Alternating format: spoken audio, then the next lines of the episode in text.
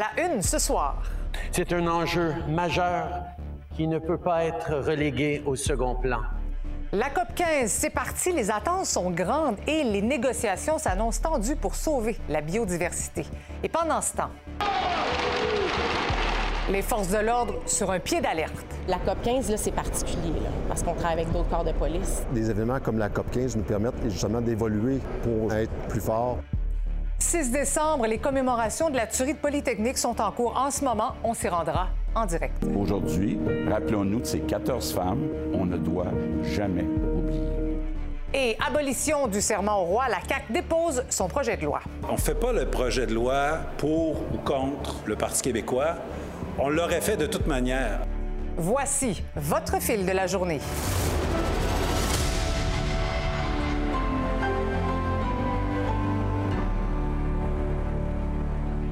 Bonsoir. La COP 15 est officiellement lancée, cette grande conférence des Nations unies sur la biodiversité qui doit permettre de conclure un nouveau cadre mondial pour sauver la nature. C'est une occasion finalement de réaliser à quel point il est urgent d'agir pour protéger la biodiversité. Alors, Étienne est au Palais des Congrès où se tient cet événement d'envergure. Étienne, les négociations commencent demain, mais les discours d'ouverture sont en cours. Absolument. Il y a plusieurs euh, intervenants qui ont pris la parole. Justin Trudeau, le premier ministre canadien, dont le discours a été interrompu par des groupes autochtones qui veulent qu'on pense à eux pendant ces négociations. François Legault a également parlé, invite euh, les, participants à s'entendre avec un plan ambitieux. Lui qui a annoncé aujourd'hui un plan nature de 650 millions pour protéger différentes espèces. Puis il y avait aussi Antonio Guterres qui, lui, dit qu'on se dirige vers une catastrophe et, il dit qu'il faut absolument qu'on protège un million d'espèces vivantes qui sont en danger actuellement? Les négociations officielles qui commencent demain s'annoncent ardues. Oui, ça s'annonce très difficile. Il y a plusieurs questions euh, cash-up.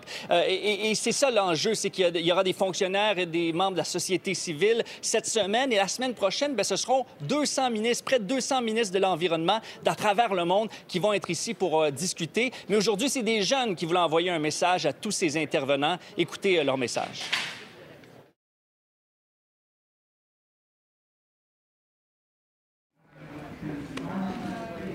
That if we go on doing what we are doing, we not only will destroy species in large numbers and we will, but we will go on with a, a climate crisis that will be absolutely devastating.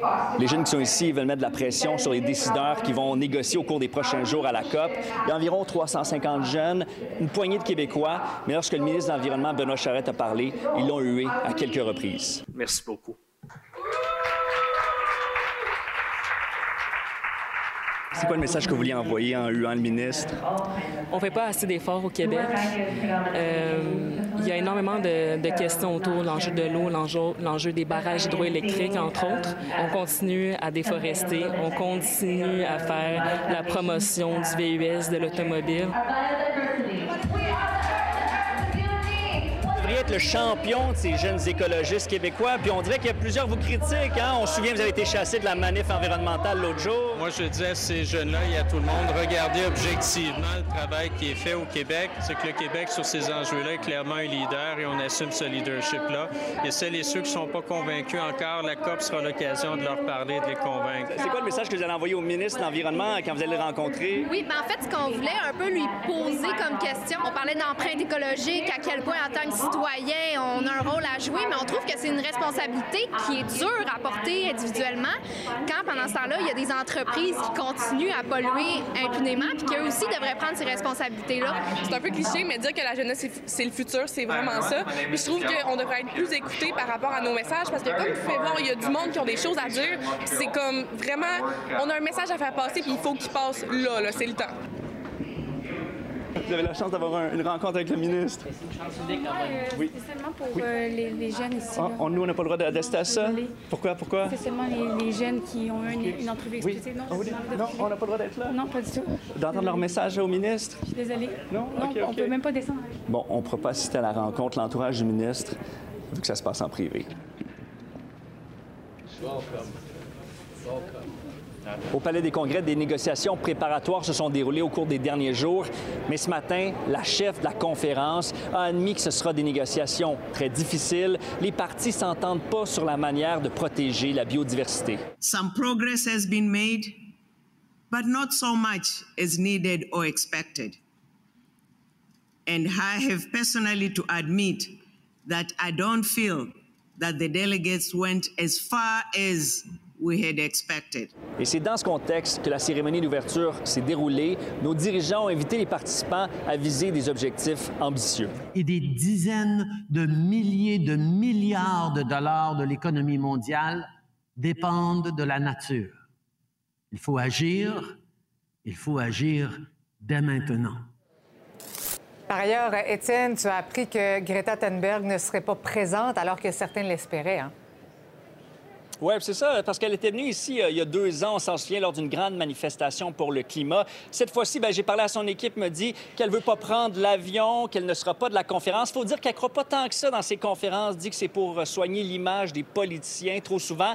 Mais des manifestants, ben, il y en aura. Et dès demain, de 7 à 10, il y a des manifestants qui veulent bloquer l'accès au Palais des Congrès, notamment des manifestants anticapitalistes. Et ma collègue Marie-Michel Lauzon a suivi une équipe spécialisée qui se prépare pour ce type de manifestation. Je ne vous apprends rien en vous disant qu'il y a plusieurs manifestations qui se préparent en marge de la COP 15 à Montréal. Il faut comprendre que dès que la sécurité des citoyens ou des infrastructures est en jeu ou que des actes de vandalisme ou de méfaits commencent à être commis, la police déploie sur le terrain son unité spécialisée en maintien et rétablissement de l'ordre. Et le défi avec la COP 15, c'est qu'il n'y a jamais eu autant de policiers à coordonner en même temps sur le terrain. Incursion au cœur de leur formation.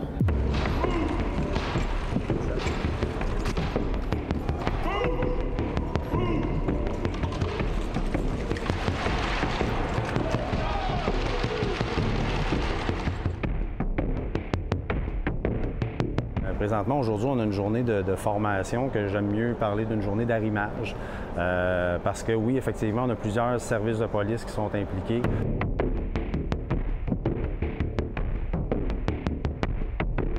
Tout le monde a des façons de travailler, tout le monde a des, techniques qui sont généralement tous issus de la même philosophie, mais qu'on ne le matérialise pas nécessairement de la même façon.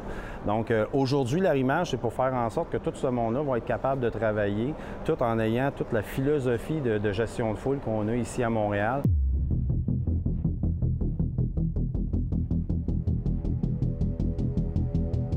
On a souvent les mêmes pratiques, mais souvent des pratiques différentes. Fait que des événements comme la COP 15 nous permettent justement d'évoluer dans ces événements-là, puis de faire grandir nos organisations, puis de collaborer ensemble pour justement être meilleurs, plus forts, puis évoluer. C'est ce qu'on voit aujourd'hui dans des pratiques. C'est ce qu'on va voir pendant les 20 jours, c'est-à-dire de s'arrimer avec les autres corps de police et justement de collaborer le mieux possible. Qu'est-ce que vous voyez là? Ça pourrait arriver peut-être juste une fois ou deux fois dans l'année qu'on va le faire. Parce que 98-99% de nos manifs se passent très vite. Une fois, il peut être statique, très pacifique. Une fois, il peut être statique, hyper animé. Ça demeure des gens qui ont le droit de festoyer. Dans mes plans d'intervention, mon premier objectif, c'est de toujours laisser l'opportunité aux gens de manifester. Si j'ai des éléments dans la foule un peu plus récalcitrants, c'est d'aller chercher de façon isolée les gens qui ne respectent pas, mettons, la loi et les règlements pour permettre à la manifestation de continuer.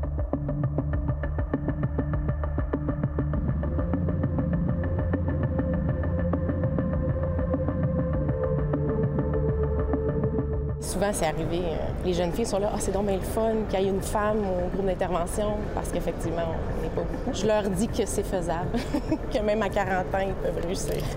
J'avais vraiment envie d'aller travailler là. C'était à la limite même un rêve que j'avais le goût d'accomplir dans ma carrière. Puis je suis rendue, puis je suis vraiment contente. Fait que j'ai travaillé pour. Quatre ans, ils ont fait un nouveau test physique qui représente vraiment euh, la job du SIS. Donc, oui, je me suis pris un entraîneur privé, je me suis entraînée spécifiquement pour réussir. Puis après, bien, la formation de quatre semaines euh, est aussi exigeante, sinon plus. Je me dis qu'il fallait, fallait réussir le test physique parce que si on ne le réussit pas, on ne réussira pas la formation. C'est très exigeant. Debout longtemps, beaucoup de courses, habillé avec un uniforme qui peut peser de 60 à 100 livres de plus que notre poids normal. Donc, c'est euh, le SIS, c'est la tolérance à l'inconfort. Mais euh, la COP 15, là, c'est particulier, là, parce qu'on travaille avec d'autres corps de police. Euh, ça va être plus exigeant en temps. En travail, on est comme un peu encore dans le néant. On n'est pas, euh, on sait pas. Oui, on, on connaît certaines manifestations qui vont se prévaloir, mais on ne connaît pas encore exactement ce qui va nous attendre. Et donc, la COP 15, euh, qui n'est pas encore officiellement commencée, que les négociations en vue de renouveler ce pacte mondial destiné à freiner la disparition des espèces sont bien engagées. Pour en discuter, je joins Basile Van Havre, qui est directeur général des politiques et des partenariats sur la biodiversité au ministère fédéral de l'Environnement. Bonsoir, Monsieur Van Havre. Bonsoir, Madame. D'abord, quel sera votre rôle au cours des 12 prochains jours? Alors moi, je, depuis quatre ans, je pilote les négociations. J'ai été détaché par mon ministère auprès de l'organisme qui, euh, qui gère les négociations. Donc, je suis un peu comme l'arbitre, l'arrangeur, euh, celui qui euh, dirige les débats et qui essaie de trouver les, les zones de, de- de consensus entre les, les différents processus. On est deux. C'est avec un collègue de l'Ouganda, Franck- Francis Ogwal. Et depuis quatre ans, on, on fait ce travail-là et on est très heureux de pouvoir voir la, la fin de ce travail-là. Dites-nous pourquoi les négociations s'annoncent aussi tendues? C'est, pas surprenant. Hein? On parle ici d'énormes changements en termes de, des, politiques des gouvernements, des décisions des individus. Euh, il y a aussi des enjeux financiers extrêmement importants. Alors, c'est, normal qu'il y ait beaucoup d'attention dans ces choses-là. Euh, ça fait partie de, notre travail de trouver les, zones où les gens peuvent s'entendre en termes de qu'est-ce qui doit être fait et quelles sont les ressources qui sont disponibles pour, euh, rencontrer ces ambitions-là. Quels seront les, principaux enjeux, les principaux obstacles, je devrais dire, pour en arriver à une entente? Il y a, y a- d'un côté, il y a le, niveau d'ambition qu'on qu'on veut avoir. Alors, eh, jusqu'où est-ce qu'on veut aller? Euh, vous avez entendu euh, un petit peu plus tôt, nous avons entendu un peu plus tôt de nombreux intervenants s'engageant à protéger 30 du territoire. C'est des défis pour certains pays et ça représente des sommes importantes pour certains pays. Donc, il va y avoir cet équilibre à trouver entre jusqu'où on veut aller et combien de ressources vont être, euh, vont être sur la table? En même temps, un autre défi, ça va être euh, quels vont être les systèmes de, de, de, de revue et d'examen de ces, ces, ces engagements-là. Euh, comment est-ce qu'on va savoir que ce qui- les promesses vont être réalisées? Comment est-ce qu'on va savoir si euh, les actions vont mener au résultat qu'on veut? Est-ce qu'on Mhm. va réussir à améliorer la situation? Et, et comment le, le Canada peut se démarquer comme visage progressiste dans les négos?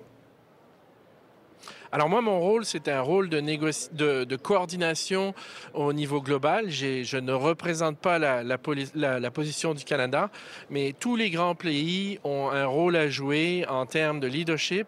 Euh, il y a certains pays qui ont des rôles tout autant en termes de, de gestionnaires prudents de, de la nature, mais aussi en termes d'économie basée sur les ressources. Et euh, le Canada va jouer un rôle important de leadership Mhm. pour faciliter les négociations. Mais est-ce que les tensions entre le Canada et la Chine, ça peut nuire justement aux négociations? Ce que moi je peux voir en termes de, collaboration, euh, je travaille de manière quotidienne avec la présidence chinoise. Euh, Il n'y a, pas de journée où on, ne se parle pas. Il n'y a pas de journée où je vois pas qu'il y a des dialogues entre le Canada et la Chine. Alors oui, il y a, des, enjeux euh, globaux d'entre plusieurs pays, mais ici, dans le travail, dans ce qu'on fait à, tous les jours, la collaboration marche bien et on travaille ensemble. Est-ce que, est que vous êtes dans le groupe des, optimistes? Est-ce que, selon vous, les astres sont alignés correctement pour un accord ambitieux? Je suis dans le groupe des optimistes prudents. Euh, on a sur la table tous les éléments qui sont nécessaires à avoir un accord ambitieux. Euh, je vais vous avouer qu'au cours des, des trois derniers jours, on a eu une réunion de négociation et ça a été difficile. Euh, on a vu réapparaître de nombreux enjeux qu'on pensait disparus. Ah oui? Alors, on a besoin d'une impulsion. On a besoin d'une impulsion. On a besoin que les négociateurs euh, quittent l'étape où on fait du positionnement, on essaie de mettre les cartes euh, sur la table et qu'on embarque dans l'étape où on doit créer des consensus et laisser un peu aller ces, euh, ces positions nationales. Basile Van Havre, merci beaucoup d'avoir été avec nous euh, ce soir. C'est fort intéressant. Vous avez tout un mandat pour les 12 prochains jours. Je vous souhaite bonne chance. Merci à vous. On a besoin de votre support. Merci. Merci. Bon, maintenant, un dossier qui a retenu l'attention au cours des dernières semaines, pour ne pas dire carrément voler la vedette, le fameux serment au roi des députés à l'Assemblée nationale. Euh, c'est un projet de loi qui a finalement été déposé aujourd'hui pour qu'il ne soit plus obligatoire. Donc, Simon, le serment au roi sera bientôt dans la liste des sujets dont on n'aura plus besoin de parler, et ça grâce à un projet de loi qui tient sur quoi? Une seule page? Oui, probablement euh, plus que quelques jours à parler du serment au roi, Marie-Christine. Patientons. Quelques pages, en fait, deux pour être plus précis, celle qui présente le projet de loi et l'autre sur laquelle on peut voir les articles. Il y a deux articles euh, dans le projet de loi. Euh, un qui va déterminer l'entrée en vigueur de, la loi si, bien sûr, elle, est, elle est acceptée. Et puis un autre article qui dit que l'article 128 de la Constitution canadienne, donc celui qui oblige le serment au roi, ne s'applique pas au Québec. Et pourquoi on peut faire ça? Il faut revenir un peu dans le temps. Hein. donc, depuis le rapatriement de la Constitution canadienne en 1980, on sait que ça permet aux provinces de venir euh, donc amender la loi constitutionnelle de 1867. Et on se souvient, il n'y a pas si longtemps, Simon Jolin Barrette l'avait, euh, Barrette, où il l'avait fait avec euh, la loi 96 sur la réforme de la loi sur la langue française. Mm-hmm. Donc, il était venu amender la loi constitutionnelle de 1867 pour dire que le Québec, la seule langue commune du Québec est le français. Donc, c'est un peu sous le même principe qu'on peut faire ça au Québec. Et techniquement, selon du moins les juristes du gouvernement, ben, ça tient la route de manière Vous allez entendre Jean-François Roberge dans les, prochains instants. Euh, pour lui, euh, c'est pas seulement euh, la décision du Parti québécois de ne pas prêter serment au roi qui a motivé le dépôt d'un projet de loi. C'est quelque chose qu'il voulait faire depuis longtemps. Si la, loi est sanctionnée, je vais faire attention pour faire un outrage, mais si la loi est sanctionnée, sans doute que, ce sera une page importante qui sera tournée quand même. On regarde, vers l'avant, on regarde vers la modernité on est des démocrates, on n'est pas des monarchistes. Il était clair pour moi que j'allais déposer ce projet de loi cet automne. Donc, que les gens du Parti québécois prêtent serment ou pas, qu'ils soient présents ou pas au Salon Bleu, nous aurions de toute manière voté ce projet de loi-là cet automne. Zéro impact. Ils ont défoncé une porte ouverte. Euh, Simon, les députés du Parti québécois pourraient donc siéger dès cette semaine? Oui, dès vendredi, en fait, techniquement, parce qu'il euh, y a fort à parier qu'il n'y aura pas de consultation particulière sur ce projet de loi. Ça, ça veut dire qu'on n'aura pas besoin euh, de mener de longues euh, commissions parlementaires. On va étudier, ben, article par article. Ça ne s'applique pas nécessairement parce qu'il y a deux articles, mais bref, qu'on n'entendra pas, par exemple, des, des, consultations avec des experts autour de la constitutionnalité de la loi. Marc Tanguay aurait bien aimé ça. Par contre, le gouvernement, vraisemblablement, ne l'imposera pas. Donc, lui, ne va pas s'opposer à ça. Pour le Parti québécois, ben, c'est une bonne chose parce qu'on pourrait dès cette semaine. Pour Québec solidaire, ben, euh, le fait de déposer une loi, c'était euh, la chose à faire pour euh, qu'on se débarrasse du serment du roi. eux, on sait, le faisaient un peu en catimini, en se bouchant le nez. Donc, écoutez les principaux chefs d'opposition. Lorsque tous les partis sont d'accord, on peut procéder très, très rapidement en réduisant au minimum chaque étape. Dans quel cas, c'est possible de siéger euh, aussitôt que jeudi. Vous nous verrez très heureux si vendredi, effectivement, cette question-là est réglée. On va pouvoir passer à autre chose. Je pense qu'il aurait été bien avisé d'avoir des consultations. Moi, je le pense toujours. Mais si le gouvernement veut procéder sans, ben, on va collaborer pour que ça soit adopté. Donc, c'est vraisemblablement vendredi qu'on pourrait voir les trois députés du Parti québécois faire leur entrée au Salon Bleu pour euh, la période des questions. Et qu'on pourrait enfin tourner la page. Merci beaucoup, Simon. Au revoir. Un mot maintenant sur Harold Lebel, qui devrait être fixé sur son sort le 26 janvier prochain. L'ex-député péquiste a été reconnu coupable d'agression sexuelle. C'était le 23 novembre dernier. C'est donc à la fin janvier que le procureur de la Couronne et l'avocat de la défense vont présenter leurs suggestions communes sur la sentence. Et lors de, lors de cette séance-là, la victime pourrait être entendue à nouveau afin d'expliquer les, les conséquences que le crime a eues sur sa vie. Les avocats vont aussi euh, exposer au juge les facteurs aggravants et atténuants qui pourraient avoir un impact sur la peine. Le juge doit rendre sa décision au plus tard le 20 mars 2023. Le Québec se souvient du drame de la Polytechnique survenu il y a 33 ans. Aujourd'hui, on sera en commémoration en direct dans quelques minutes.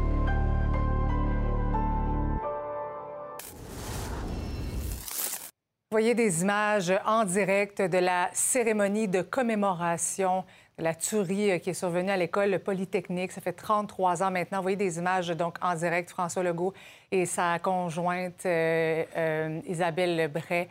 Euh, on a vu également Martine Biron, Mélanie Joly, Justin Trudeau qui donc est allé déposer ses roses blanches, 14 roses blanches évidemment à la mémoire des victimes de la Polytechnique. Euh, Yves Boisvert euh, se joint à moi. Yves, ce sont toujours des cérémonies qui sont empreintes d'une émotion.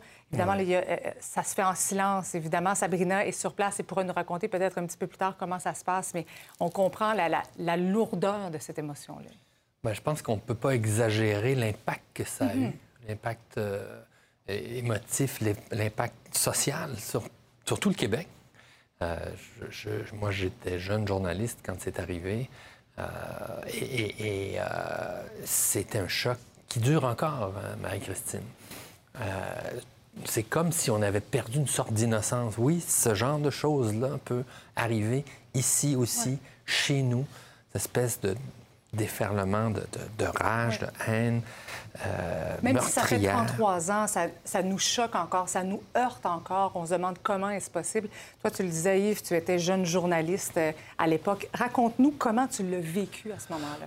Ben, et, je, je veux juste dire que je pense que tout le monde qui était à Montréal, au Québec, au Canada, a, a- a ressenti ce choc-là. Mais moi, j'étais journaliste, donc à l'époque, je couvrais le palais de justice, mais je me trouvais dans la salle de rédaction de la presse, et là, les nouvelles ont commencé à sortir. Et je me souviens qu'un de mes collègues avait une fille qui étudiait à Polytechnique. Ah ouais.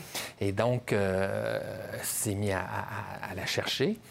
Heureusement, elle n'était pas euh, parmi les, les victimes. On ne comprenait pas ce qui se passait là, au départ. On ne comprenait pas l'ampleur de cette Ben, tragédie. ni l'ampleur, ni la nature même Mhm. du geste, parce que euh, et, et les témoins l'ont raconté quand, ton- quand l'assassin a écarté euh, euh, les filles, les femmes dans- de- des classes, eux pensaient que euh, c'est eux, c'est les hommes qui allaient être. euh, enfin, bref, l'ampleur de, la, de, de- de ce geste-là n'était évidemment pas compréhensible dès le départ.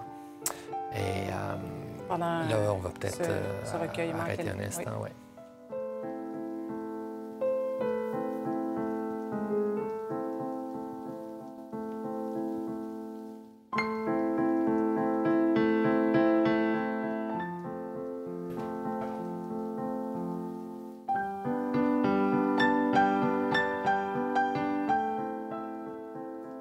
Voyez présentement la mairesse de Montréal, Valérie Plante, aux côtés de François Legault, Justin Trudeau, tous réunis, évidemment, dans ce, dans ce moment de, de- de recueillement, toujours en compagnie d'Yves euh, Boisvert. C'est clair que euh, tous ceux à qui j'ai parlé, tous ceux qui, ont, qui, ont, qui étaient là ce soir-là, resteront marqués à tout jamais. Mais c'est clair, et je pense que tout le monde, en tout cas, dans ma génération, c'était des femmes de ma génération. Mhm. Je sortais, moi, de l'université. Ah ouais. Je connais ces endroits-là. J'ai- marché dans, dans- dans ces, dans ces lieux-là. Et, et c'était des, des- des- des femmes de, de mon âge. Euh, J'étais à l'Université de Mhm. Montréal. Euh, et et, euh, je- donc, je, donc, je me souviens de ce soir-là, bien sûr, mais tout ce qui a suivi. Et moi, je me souviens d'être allé seul, pas comme journaliste, comme citoyen, à cette espèce de, de veillée funèbre, hein, parce qu'il y avait des milliers de personnes qui attendaient pour simplement se recueillir. Écoute, à un moment donné, il y avait, il y a- il y a- il y avait rien à, à dire. C'est tellement, euh, C'était tellement marquant.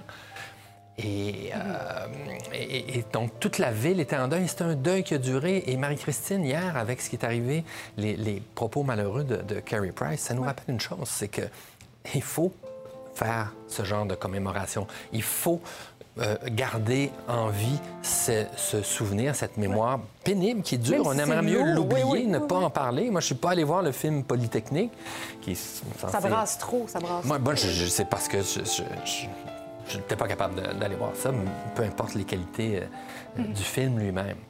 Et, euh, et- et donc, c'est- vraiment une, une- un- une période sombre, mais qui doit être rappelée parce que c'est des choses qui, bon, premièrement, en- pour euh, rendre hommage à ces, à ces Mhm. jeunes femmes-là, euh, qui, auraient, qui auraient dans la cinquantaine aujourd'hui. Euh, et, et, euh, et- et le deuil qui se perpétue dans leur famille, leurs amis, ainsi de suite, mais aussi parce que ben, la question du contrôle des armes, de la dangerosité, on peut pas tout éviter, Marie-Christine, C'est mais on sait que... sensible aussi comme sujet. On l'a vu, euh, tu en parlais avec toute l'histoire de, de Kerry Price. Oui. C'est- c'est- c'est- ça demeure un sujet hautement sensible. Et ça doit encore faire partie du débat public. La, Mhm. question, euh, la question de l'accès aux armes, la question de la santé mentale et donc de ne pas laisser le débat euh, dévier dans une espèce de, de faux débat entre chasseurs versus sécurité publique. On est capable de, de- de réconcilier ces, ces deux univers-là. Euh, et, et- et quand on voit qu'il y a des gens qui ne savent pas que ça existait, ben mon Dieu. Hmm. Yves, merci beaucoup d'avoir été avec nous ce soir. On se retrouve demain. Euh, demain. Sabrina, maintenant, qui a assisté à cette cérémonie empreinte d'émotion, Sabrina. Oui, tout à fait, Marie-Christine. Vous voyez déjà les, gens euh, derrière moi qui euh, marchent vers, l'extérieur parce que je me trouve au chalet au sommet du Mont-Royal et on vient tout juste, en fait, d'ouvrir les faisceaux lumineux à l'extérieur pour les 14 victimes de cette tuerie à la Polytechnique qui est survenue en 1989. Donc, ça fait aujourd'hui 33 ans. Et au début de la cérémonie qui a débuté à 17h10, donc à l'heure où les premiers coups de feu se sont fait entendre à la Polytechnique, il y a de cela plus d'une trentaine d'années, eh bien, il y a de nombreuses personnes qui ont réalisé des discours. Il y a également notamment le premier ministre du Canada, Justin Trudeau, euh, qui est présent à la cérémonie, en compagnie notamment de la ministre des Affaires étrangères, euh, Mélanie Joly.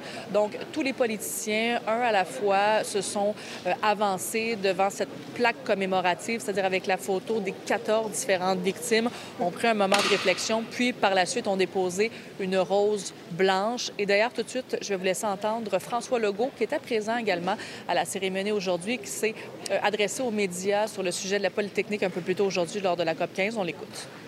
Il y a 33 ans, euh, les gens de mon âge s'en souviennent comme si c'était hier. On vivait un drame incroyable à la Polytechnique. Quatre fa- 14 femmes qui étaient tuées parce que c'était des femmes. Et euh, on ne doit jamais oublier, on a tous une responsabilité, bien sûr les gouvernements, mais aussi on a tous un devoir de vigilance. Il y a encore de la violence auprès des femmes, on n'en veut pas. Et je te le mentionnais, Marie-Christine, le premier ministre du Canada, Justin Trudeau, est présent. Il a tenu également à parler de l'événement. Aujourd'hui, on peut l'écouter aussi. 14 femmes ont été assassinées dans un attentat antiféministe. Ensemble, on se souvient d'elles et on continue de travailler pour éliminer la violence fondée sur le sexe. Donc voilà la courte cérémonie qui euh, doit se terminer au cours des prochaines minutes, mais les gens voilà qui affluent vers euh, l'extérieur pour aller regarder ces 14 faisceaux, faisceaux lumineux pour rendre hommage à ces femmes qui ont été tuées malheureusement. Merci, Sabrina. Un mot avec Lisa Marie. Tu nous parles ce soir d'une application pour limiter le gaspillage alimentaire. Oui, l'application Too Good To Go, on va se le dire, notre pouvoir d'achat qui en a pris pour son rhume. Et ce qui est extrêmement paradoxal, c'est le fait que malgré l'inflation qui atteint des sommets, Mhm. le gaspillage alimentaire est toujours une réalité présente. Donc, on veut contrer ça. L'application met en relation des consommateurs avec des commerçants locaux. On vous explique tout ça dans un instant. Merci.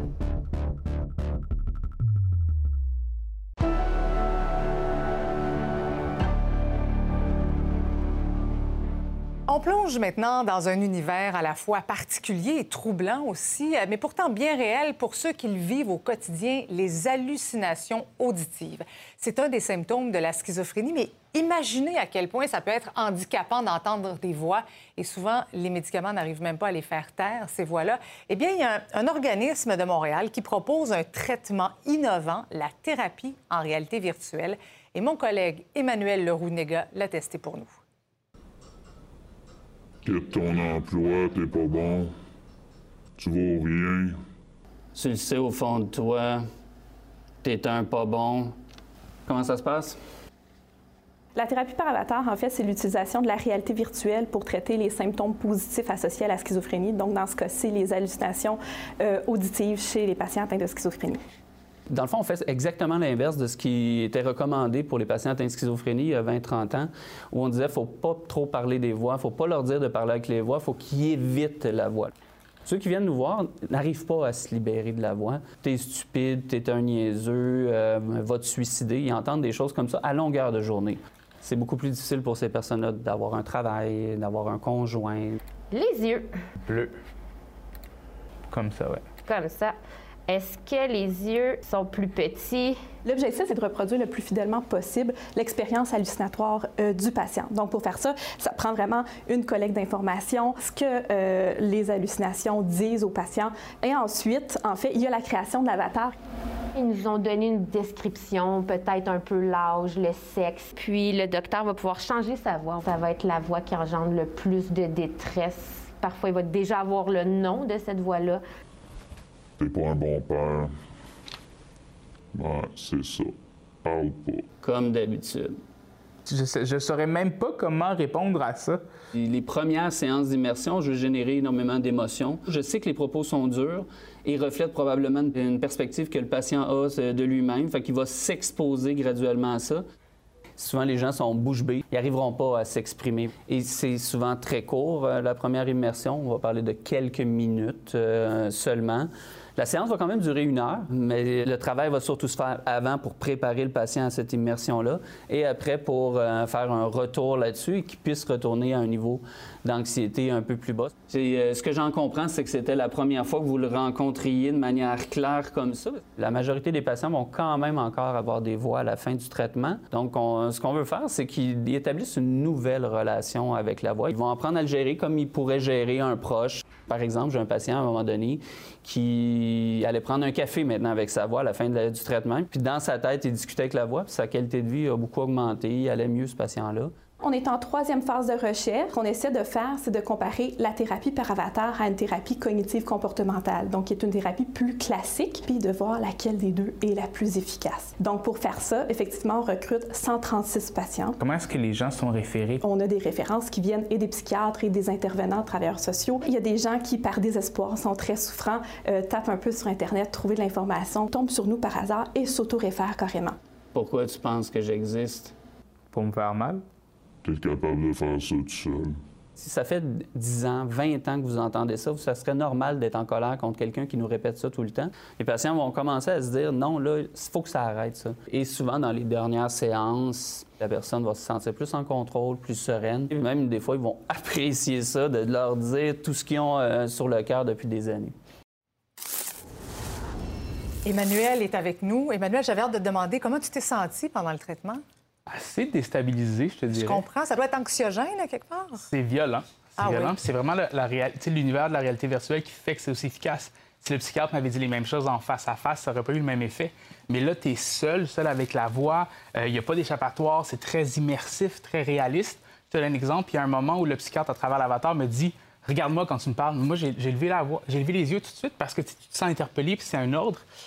Par contre, c'est sûr que c'est pas assez à la maison. Là. On parle d'un ben environnement qui est contrôlé. On veut éviter les psychoses et la majorité de la thérapie se fait avant et après les sessions d'immersion. Par contre, ce qu'on sait, c'est que la technologie prend maintenant de plus en plus de place dans le traitement en santé mentale. Et ça, ben, c'est une très bonne nouvelle pour ces clients qui en ont vraiment besoin. C'est vraiment pour apprendre à vivre avec sa voix. C'est ça, pour être capable, C'est ça, pour qu'elle puisse être là, mais sans être omniprésente, puis t'empêcher de vivre au quotidien tes activités, aller au travail, aller, euh, aller dans les transports en commun, être avec des gens. En particulier. Bravo. Merci beaucoup, Emmanuel, d'avoir été avec nous ce soir. Merci. Bonsoir. On entend trop souvent parler de maltraitance envers les aînés. Bien, grâce à une chaire de recherche euh, sur cet enjeu, l'Université de Sherbrooke a lancé aujourd'hui le programme Bien en résidence. Ça vise à améliorer la bienveillance et à contrer l'intolérance dans les résidences privées pour aînés du Québec, une façon de faire très bien accueilli par les principaux intéressés, comme nous l'explique Alexandra Paris. J'ai, dès le début, eu connaissance d'une intervention, une violence avec une autre. Et euh, j'ai pas aimé ça du tout. Tout le monde a fait oups là, puis il n'y a personne qui a parlé. Ce qui est beau, c'est que c'est parti du milieu. Donc, euh, l'ADG, ici, qui avait remarqué que par moment, il y avait des interactions qui étaient négatives entre des résidents. Et elle cherchait une façon de travailler là-dessus. Elle a donc contacté l'université et on s'est lancé tout le monde dans ce projet-là. D'un côté, on fait la promotion de la bienveillance, mais de l'autre côté, on reconnaît qu'il peut y avoir des situations d'intolérance. Quand ça se produit, ça laisse des traces dans la vie des gens. Donc, on a une importance puis une urgence d'agir et c'est ça qu'on a voulu faire. Alors, elle, elle avait les mains comme ça, puis euh, elle voulait écraser l'autre dame, là, dans la par, par la parole. Les aînés ont été partie prenante de ce projet-là parce que non seulement on les a rencontrés en groupe, on les a rencontrés individuellement, mais on a aussi, dans notre comité de travail d'aînés, tout validé le développement de notre programme. Et ils ont su être critiques aussi par rapport à ce qu'on leur proposait, puis c'est ça qu'on voulait. C'est possible de se parler même quand on s'entend pas, puis d'arriver à des compromis, au moins un bien-être de part et d'autre. Alors moi, c'est ce que je souhaite pour le futur.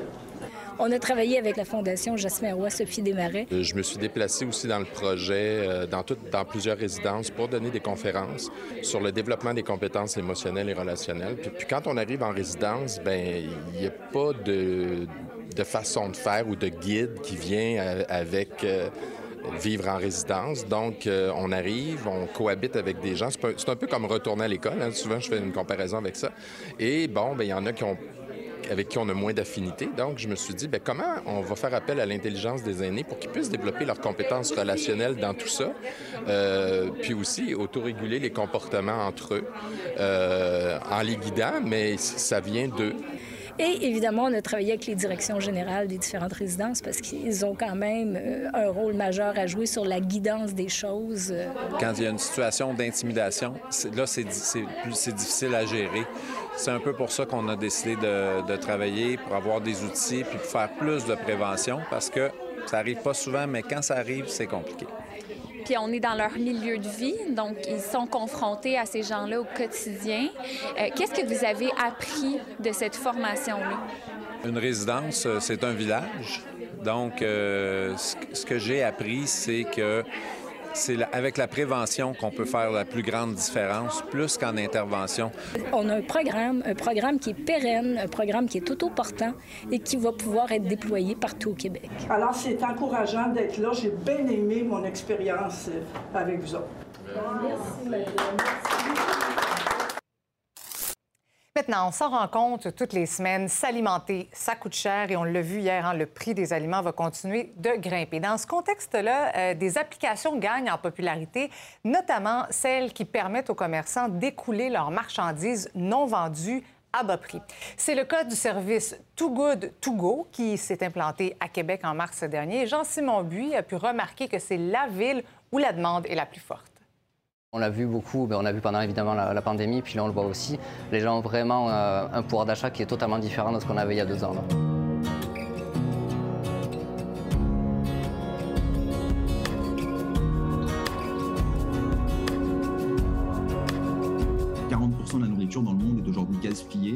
Concentre sur le territoire canadien, c'est 58%. Donc vraiment, de ce constat-là est née une application qui met en relation tout simplement les consommateurs avec des commerces alimentaires locaux, comme je l'ai expliqué, qui ont des surplus, des invendus à la fin de la journée. Et donc, euh, les commerçants vont pouvoir rassembler ces surplus sous forme de paniers surprises et des consommateurs, comme vous et moi, peuvent acheter ces paniers surprises au tiers du prix sur l'application. Donc on a ici un yogourt granola qui expire peut-être aujourd'hui, qui est super bon, mais la date ne nous permet pas de le vendre. Donc euh, il y en a une salade, une brioche à la cannelle. On a vraiment des bonnes, euh, des bonnes viennoiseries, des bonnes pâtisseries. Et en fait, tout ce que vous voyez dans les comptoirs là peuvent être distribués. on constate euh, un, engouement vraiment massif dans la, région de la capitale nationale, euh, comme euh, nulle part ailleurs au pays depuis, mars dernier. Euh, ce sont plus de 21 000 euh, paniers surprises, 21 000 repas, comme on, comme on les, les définit, euh, qui ont été sauvés par euh, les habitants de la région de la capitale nationale. Les gens sont vraiment au rendez-vous. Des fois, on a des, des 7 paniers par jour, voire plus. On a vraiment des clients à tous les soirs qui nous réservent des paniers, et puis qu'on doit en, rajouter ou pas, ça va très très vite la réservation derrière. là. Ouais, à Québec, ça, ça Mais je pense que c'est une opportunité euh, déjà de, de pouvoir accéder à des bons produits à moindre coût. Mais c'est surtout que je pense que, surtout à Québec, puis je le vois beaucoup dans la rue Saint-Jean, il y a vraiment une mentalité éco-responsable derrière qui se fait de plus en plus. Il y a vraiment une, une- un- une- une vie de quartier à Québec. où Vraiment, les, euh, les, les consommateurs ont aussi envie de- d'aider les commerces locaux, parce que c'est aussi une manière de les aider justement à, revaloriser leur surplus, à avoir justement des, des revenus générés euh, avec des, des aliments qui auraient autrement été une perte sèche. Euh, il y a aussi beaucoup de boulangeries à Québec. La spécificité québécoise de la région de la capitale nationale, c'est que là où c'est là où il y a le plus euh, proportionnellement de boulangeries euh, par rapport aux 11 autres villes dans lesquelles on est présent au Canada. De ce que je vois ici, c'est qu'on a une jeunesse vraiment engagée. On a euh, une éco-conscience immense de la part des jeunes d'aujourd'hui, que ce soit pour l'alimentaire, pour euh, l'écologie, pour toutes sortes de, démarches. Et donc, ça ne m'étonne pas en fait qu'il y ait un tel engouement pour Too Good To Go parce que c'est la base. C'est le partage, c'est euh, l'anti-gaspillage, c'est faire plaisir à son prochain, c'est la solidarité. Le gardien de but des Canadiens de Montréal, Carey Price, a encore fait parler de lui aujourd'hui. Il a écrit euh, dans une publication Instagram qu'il était bel et bien au courant de la tuerie à Polytechnique. On en discute au retour.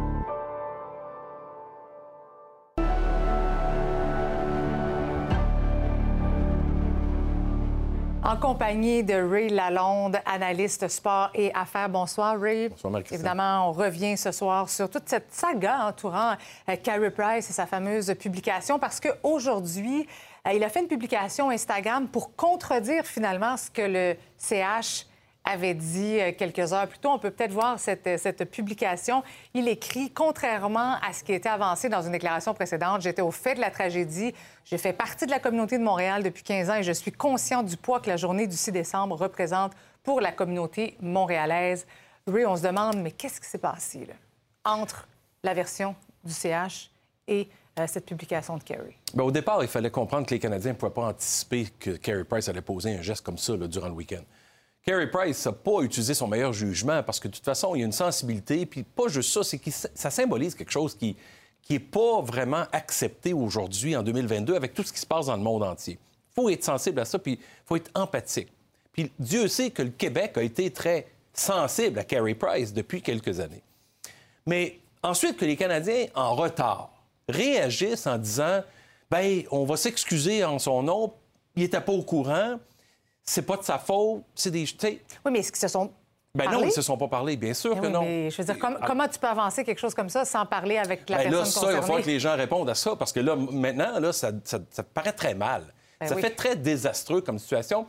Les Canadiens auraient dû, dès le départ, tout simplement dire, Marie-Christine, Mhm. les Canadiens n'app- n'appuient pas la position de Kerry Price dans ce dossier-là.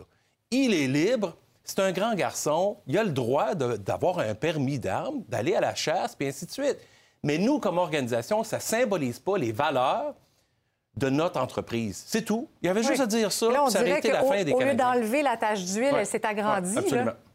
Fait que la situation se détériore, puis les gens perdent confiance. Puis encore une fois, ça fait un petit peu manque de transparence, manque de- d'authenticité de la part du club. Puis ils n'ont pas besoin de ça cette année. Là. Ça va bien, les choses actuellement. Mais, euh, quand je lisais la, la- la publication d'aujourd'hui de Carey Price, ça sent quand même la gestion de crise. Est-ce que c'est réellement lui qui l'a écrit? qui Ben, probablement que non, mais une chose qui est claire, c'est que j'apprécie pas beaucoup que Price revienne à la charge, revienne à la charge pour réappuyer de nouveau sa prise de position. Kerry Price n'a jamais été celui qui a voulu s'approcher des médias et en faire plus que nécessaire, Marie-Christine.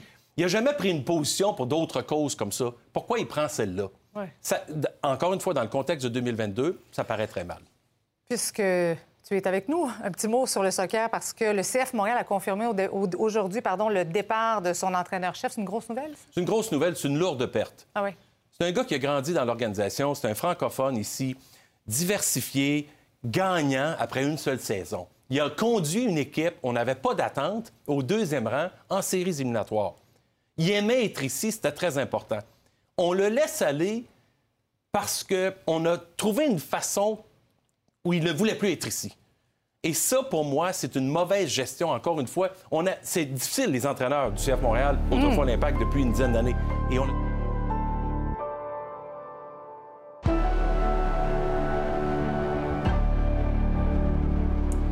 Michel, évidemment, ce soir, au fil 22, vous allez revenir sur euh, ces commémorations pour, euh, en mémoire de la tuerie de politique. Les cérémonies qui se poursuivent, là, notre collègue Sabrina qui est sur place, on aura son reportage complet au fil 22 ce soir. Et au dépateur, il Oui. sera question de sobriété énergétique. Un nouveau mot qu'on va apprendre Oui. peut-être à maîtriser. Tu sais, Québec anticipe un manque d'électricité dans le futur. Euh, Pierre Fitzgibbon qui en parlait vendredi, les nouveaux besoins d'électricité pourraient nécessiter là, euh, jusqu'à 150 TWh et non 100 TWh là, d'ici 2050. Alors, le ministre va présenter en 2023, l'année prochaine, un important projet de loi qui va toucher Hydro-Québec, mais également la Régie de l'énergie et qui pourrait également tous nous toucher parce qu'il pourrait inclure des mesures de sobriété. Alors, notre question ce soir, seriez-vous pour ou contre une loi pour forcer les Québécois à réduire leur consommation d'électricité, surtout dans les périodes de pointe, Ouais, l'hiver? Prendre moins de douches. Oui, tu sais, quand le réseau d'électricité Ben oui. euh, est, est très, très Surchargé. euh, surchargé. Et alors, on va en débattre ce soir avec François Lambert, Maître Nada Boumefta, Geneviève Peterson et notre débatteur invité, Patrick Bonin de Greenpeace Canada. C'est à 22h30. Merci, Michel. Excellente soirée à notre antenne. On se retrouve demain, 17h.